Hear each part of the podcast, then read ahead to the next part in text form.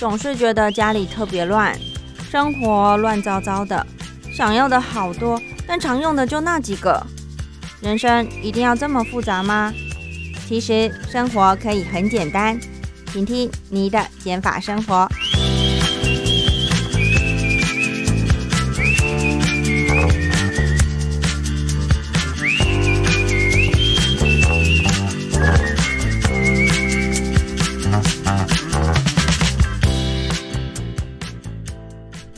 欢迎收听你的减法生活，我是张妮。嗯，今天已经来到了六月的第二周，也就是六月十号。哇，真的非常快！上礼拜还在呃很开心，有个端午节连续假期，想不到已经又过了一个礼拜，来到了六月的第二周。那么今天张妮想要分享些什么呢？嗯，我觉得其实因为疫情的关系，很多人已经没有呃一个长途的旅行了，对不对？很多人可能在这个时候准备，因为六月嘛，六月好，呃，我记得的话，应该是很多嗯初中、然后高中或是大学生都要准备呃放暑假的时候，那很多家长啊，或者是这个。不管是家长或者是这个情侣们，都已经开始要计划一个长途的旅行，例如带小朋友到国内比较远的地方，甚至是出国去玩，都会遇到说哦，要收拾行李这件事情是一门学问。嗯，虽然现在因为疫情。还是没有办法很顺畅的，可以想去哪个国家就去哪个国家。可是呢，对于我们来说，其实也比去年的时候还要来得好，也比较有机会了。这嗯，虽然可能没有办法，还是跑很远的地方，但是我想两天一夜或者是三天两夜的旅行还是可以的。所以今天呢，想要趁大家啊还有在计划的时候，还来得及的时候，跟大家分享关于。诶，我们去旅行的时候，我们要如何极简，把这个我们的行李箱里面带的东西可以尽量减少一点？那多的空间可以怎么用呢？比如说，你就可以装你想要买的。当地的好吃的好玩的，或者是衣服啊等等，那剩下的空间呢，你也不会呃，好像多带了很多不必要的东西，结果很笨重。那假设如果你是要搭大众交通工具的人，就会很辛苦啦。所以张妮呢，今天就想要透过用说的来跟你分享行李箱要怎么断舍离。好，通常呢，呃，我们的行李箱会装的东西，不外乎一定会有的，就是我们的衣服嘛。那假设呢，你是呃三天两夜好了，我们就以三天两夜的小旅行来做一个范例。三天两夜，那代表会度过两个夜晚，那就会有两套的换洗衣物嘛。所以呢，呃，包含我们的内衣裤也都会是两套的。那我觉得，假设我是以准备自己的为主好了，准备自己的东西呢，内衣裤一定是准备两套。那嗯，你的衣服也是两套。那有些人会想说，因为要出去玩会拍照，所以会希望带两套都不一样的，那也是很 OK。那我这时候呢，也会建议说，我们的内衣裤的部分。如果听众朋友们，你有比较旧的，准备要汰换掉的内衣裤，就是比较贴身的衣物，那你就可以带那些。那假设呢，呃，你在第一天洗完澡。换完衣服的时候呢，或者是你身上穿的那一套就是准备要丢的，那你穿完之后就可以不用担心呃需要洗的一些问题，或者是呃还要另外准备一个塑胶袋把脏的衣服包起来的问题，你就可以顺手把它丢到垃圾桶，就当做一个呃太除旧的一个刚好一个时机点，因为我们叫贴身的内衣。裤呢，并不一定说你一定要等它很脏或是很破的时候才丢。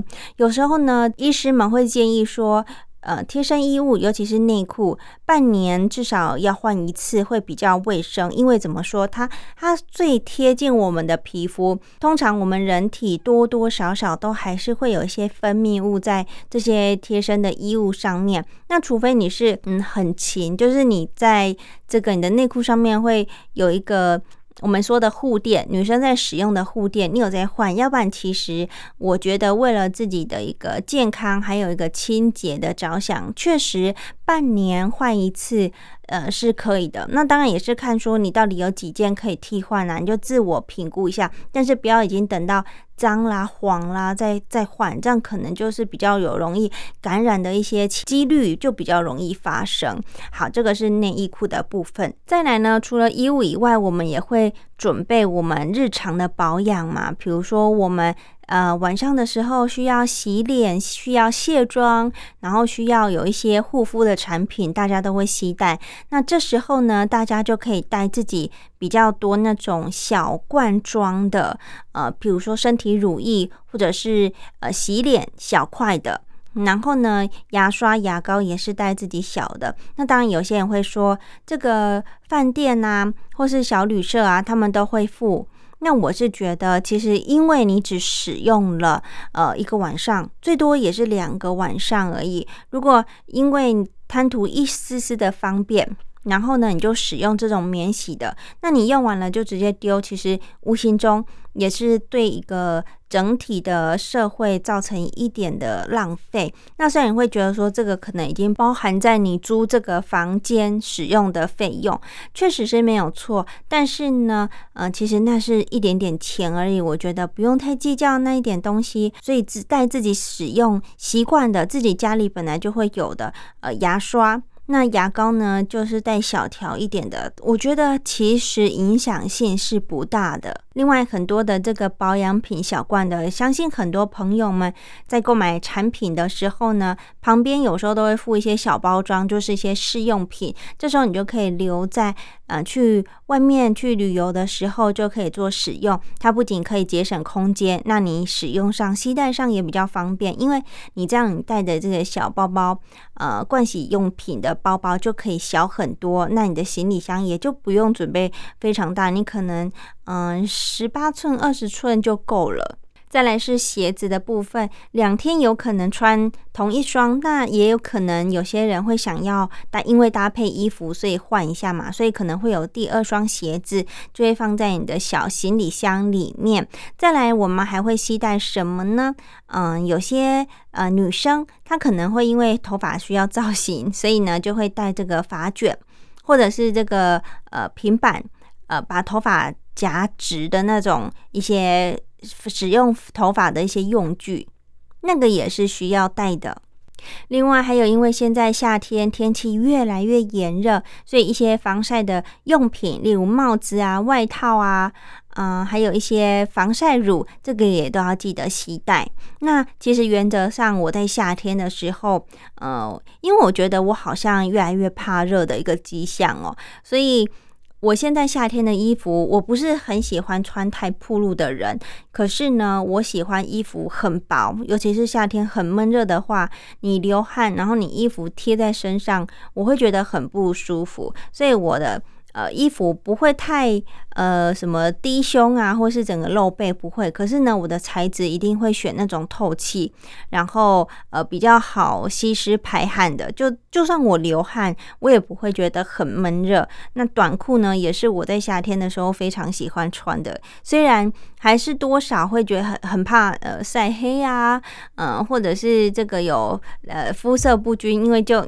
你有衣服遮到的地方就会比较白嘛，那直接晒到太阳的地方就比较黑，还是有这个困扰。所以呢，有时候如果真的太阳很大，然后我又必须出去的话呢，我的行李箱里面会带的替代品就是长裙。嗯，因为裙子你不会贴在肉上面，那它就保有一个空气可以畅通的这个服 服装。那我就很喜欢在夏天的时候，不是短裤呢，就是长裙，然后搭配凉鞋。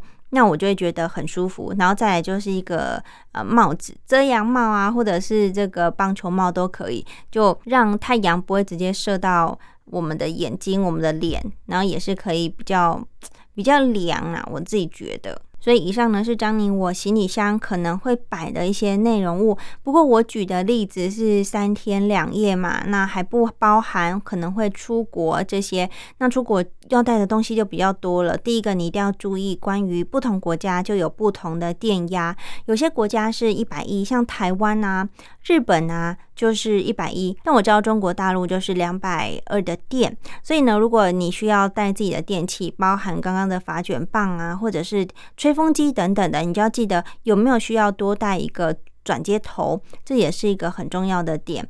那出国呢，通常都会呃四五天起跳，甚至长达十天、二十天都有可能。那你就依据自己的。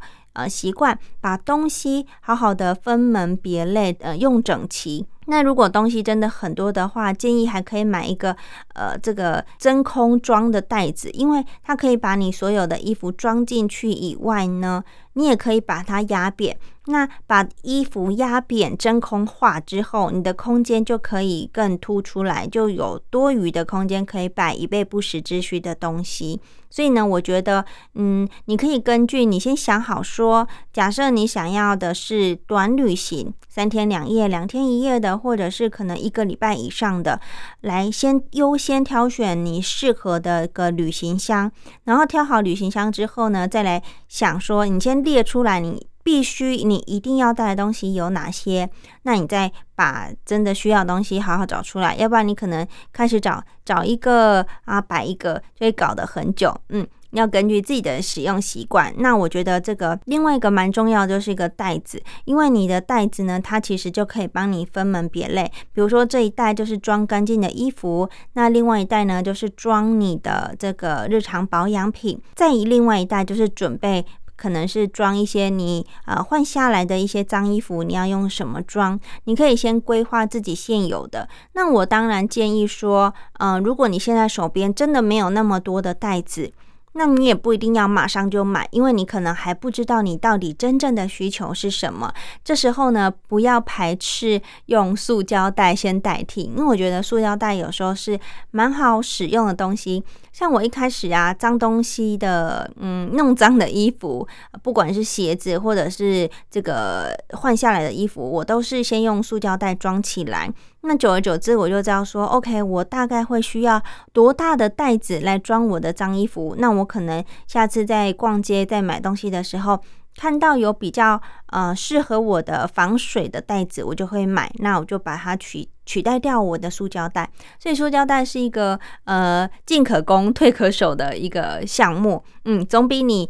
呃，决定我马上要买，结果买的尺寸不对，或者太大或太小，这样也是你用起来就是会觉得不那么上手。那久而久之，你可能就不太会使用它喽。嗯，这个是以上是这个行李箱内容物的一个分享。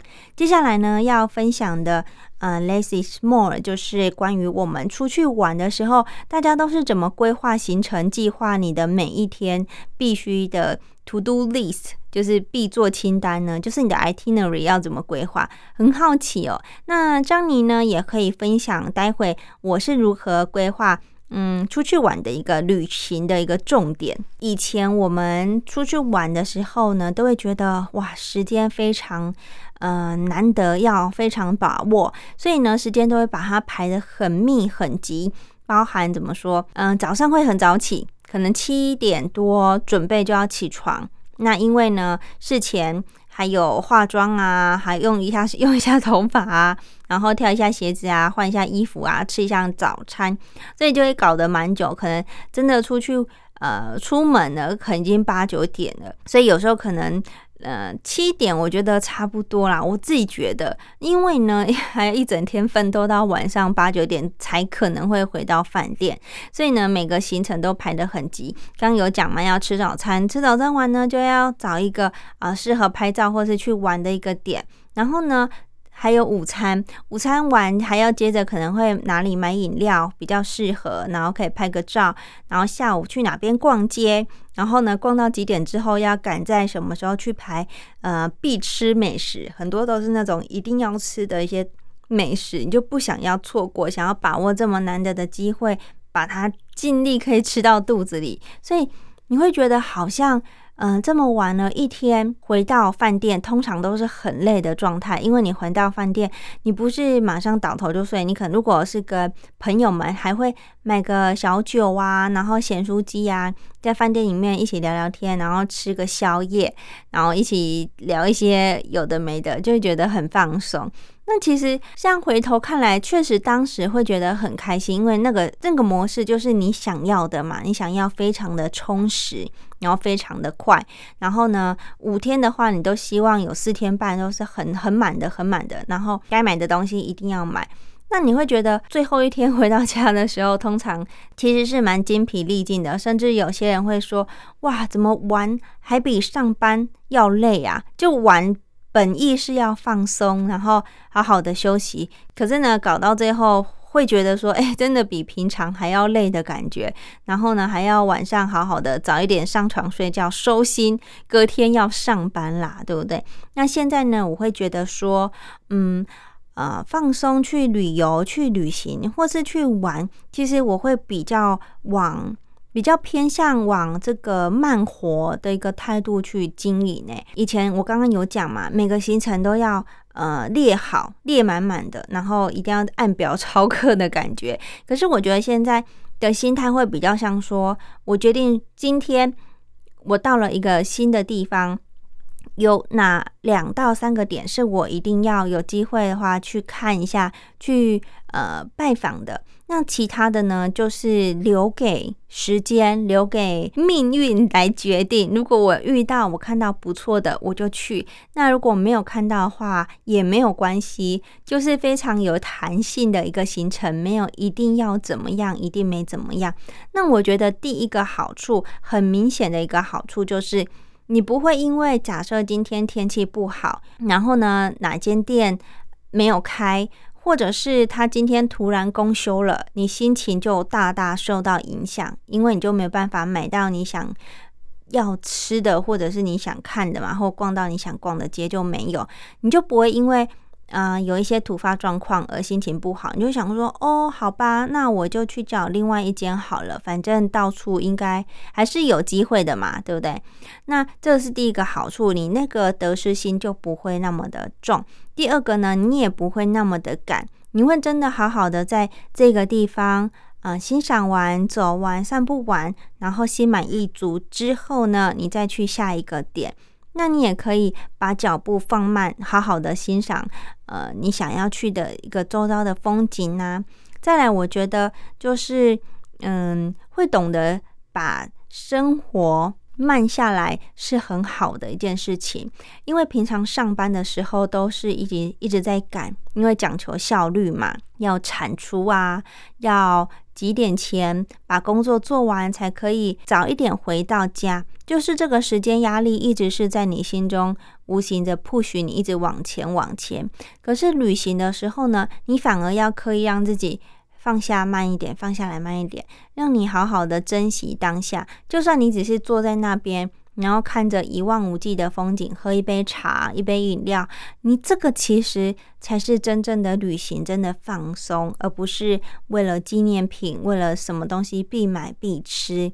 或是哪边必住？No No No！我觉得确实我们以前好像有一点本末倒置的感觉。那我其实很喜欢这样的感觉。但如果换作是好几年前的我，然后出去玩是这样的行程，我一定会很不开心、很很生气，想说啊，我坐在这边 是要干什么？坐一整天，那我浪费我的呃五分之一的休假期间时间是要做什么？这样一天就泡汤啦。所以我觉得每一个人他对于旅行的意义是不太一样的，而且也会随着时间会有一些调整，心态上的调整也都是会有的。可能有些听众朋友们会认同我说的，那有些听众朋友们可能也会觉得他比较喜欢的就是很满的行程。但我觉得这个都是会一直呃循序渐进，然后会在不同人生的阶段有不同想要旅行的方法。嗯，那我刚刚有提到嘛，关于纪念品的部分，像我以前呢，其实我本来就不是很爱买纪念品的人。有些人会买，是因为他想要，嗯，摆回家做一个纪念，或者是送给朋友。那我本来就是不喜欢一些小物的东西，我比较是实用派的人。那有些人会说，啊，买磁铁吸在冰箱上面。那我觉得，嗯，确实。有有一些很特别的一些磁铁会买。那当然我会买的话，也都是很少一两个，不会买一次就买好好多个送给朋友。我不是这种人。那有些人会是，那我比较会买的呢是这个。吃的，因为吃的呢，我觉得可以，嗯，一起分分办公室的人啊，一起吃，然后也是延续呃回忆，说我我过去去哪边玩，然后在哪边买到好吃的，有一个互相嗯再次回忆的感觉。要不然除此之外，我觉得。拍照，然后有一点文字的记录，对我来说就是一个很棒可以回忆的一个感觉了。不一定要买很多纪念品，而且我现在也是比较走极简路线嘛。纪念品对我来说，我就可以更挑，说有没有什么呢是可以真的可以达到纪念，然后我摆在家里又是呃又有一点实用功能。然后，或者是它就是我很喜欢的东西，但我觉得这个就是一刹那间，我我觉得这东西让我想买，就是有个心动的感觉。我现在也说不上来，除非我当下看到这个东西，我确定我会想买的时候，我就知道我会买。那如果我有点犹豫不决的时候呢，我就应该是不会买了。对，现在这是我对于买纪念品的一个想法。回过头来再分享关于现在慢活嘛，慢活是我喜欢旅行的一个态度。嗯，这个是也是受到我先生的影响，因为他好喜欢散步哦。他喜欢下午的时候，嗯，傍晚太阳准备下山了，可是天又还没有很暗的时候，他就喜欢找我去河堤旁边散散步啊，走走路，或者是慢慢的跑。那我一开始会觉得说，啊，就走路有什么好走的？就不想跟他一起去，可是呢，我觉得他也是蛮有毅力的。被我拒绝了两三次之后呢，还是不停的邀约我。我就想说啊，总有是会想要出去走一下的时候，就跟他一起走。诶，那走了之后，我就会觉得说，嗯，其实，嗯，走的当下你在聊天，因为就一定会聊天嘛，然后边分享生活中的一些点滴呀。然后边散步的感觉，其实也有运动到啦。然后再来就是走完的那个感觉，回到家你喝完一杯水，坐下来你会觉得哇，身体好舒服哦，好像刚刚有伸展到，然后有活动筋骨，不会在家。呃，整天坐着，然后或者是躺着，会很不舒服。我觉得好像也比较不会那么排斥走路的这件事情。那也是因为这样子的经验，让我觉得慢活慢下来真的是一件很舒服的事情，也有达到休息的感觉。就像上个礼拜端午节的时候，有有休了三天嘛，其中有两天。都是有去散步的，那散步完就会觉得，嗯，吃完的粽子好像有稍微消化一点，就比较不会那么有罪恶感，那就嗯，我可以再吃一颗了。好，所以以上呢就是张宁对于嗯我们旅行的一些想法，包含行李箱的内容物要怎么摆呀，怎么带会比较节省空间，还有嗯我们去旅行的时候不一定要求多啊，求满求紧。你可以求慢活，慢慢的旅游，慢慢的欣赏，慢慢的生活。再来是纪念品的部分呢，挑选自己最喜欢的几样就好了。如果真的想要做纪念的话，就多拍一点照，多用文字来记述当下你的感受，你心里怎么想的？你有没有一些嗯反思，或者是刚好工作上啊遇到一些不如意的事情，有没有透过这一次的旅行，让你有不一样的想法去消化？之后呢，对于今年已经过了将近一半的时间。下半年呢，有没有新的计划？有没有新的目标？有没有新的想要做的事情？这些都是很值得可以思考，而且这个只有在你心真的呃静下来的时候，你才可以好好的去反思这些事情哦。